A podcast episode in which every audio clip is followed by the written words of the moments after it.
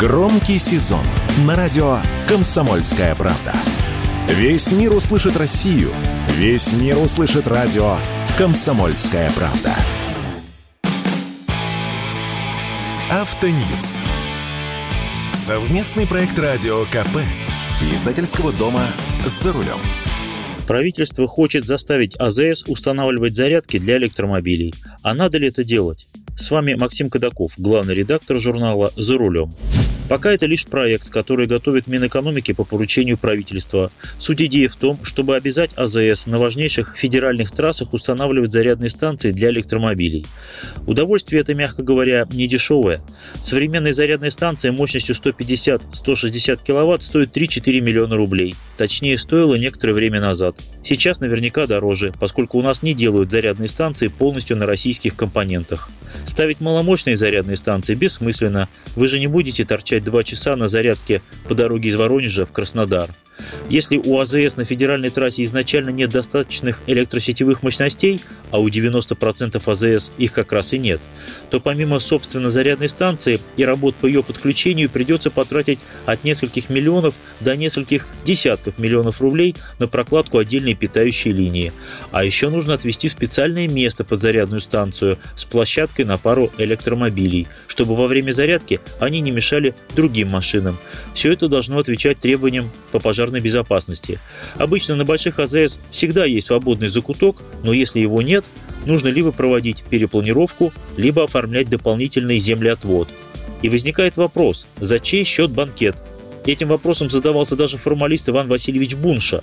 Дело в том, что даже установка зарядной станции вблизи мощных линий электропередач – дело сугубо убыточное и без госсубсидий совершенно невыгодное, а на АЗС в чистом поле тем более – в России одним из пионеров по размещению зарядных станций на своих сетевых АЗС стала несколько лет назад компания Shell, которая электрифицировала путь от Москвы до Петербурга.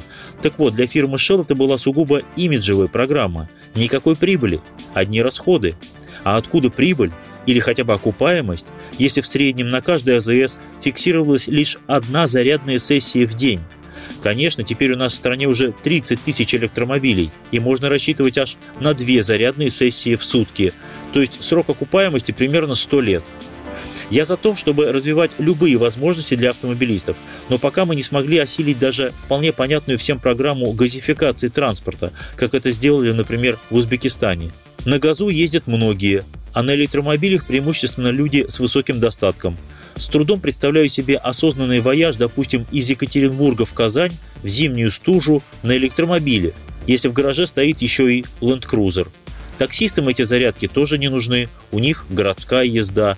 Есть, конечно, энтузиасты, эти и в мороз поедут, но оплачивать интересы энтузиастов из бюджета, чтобы чиновники отчитались об очередной инфраструктурной победе, сомнительная затея. Может быть, мы все-таки газом займемся?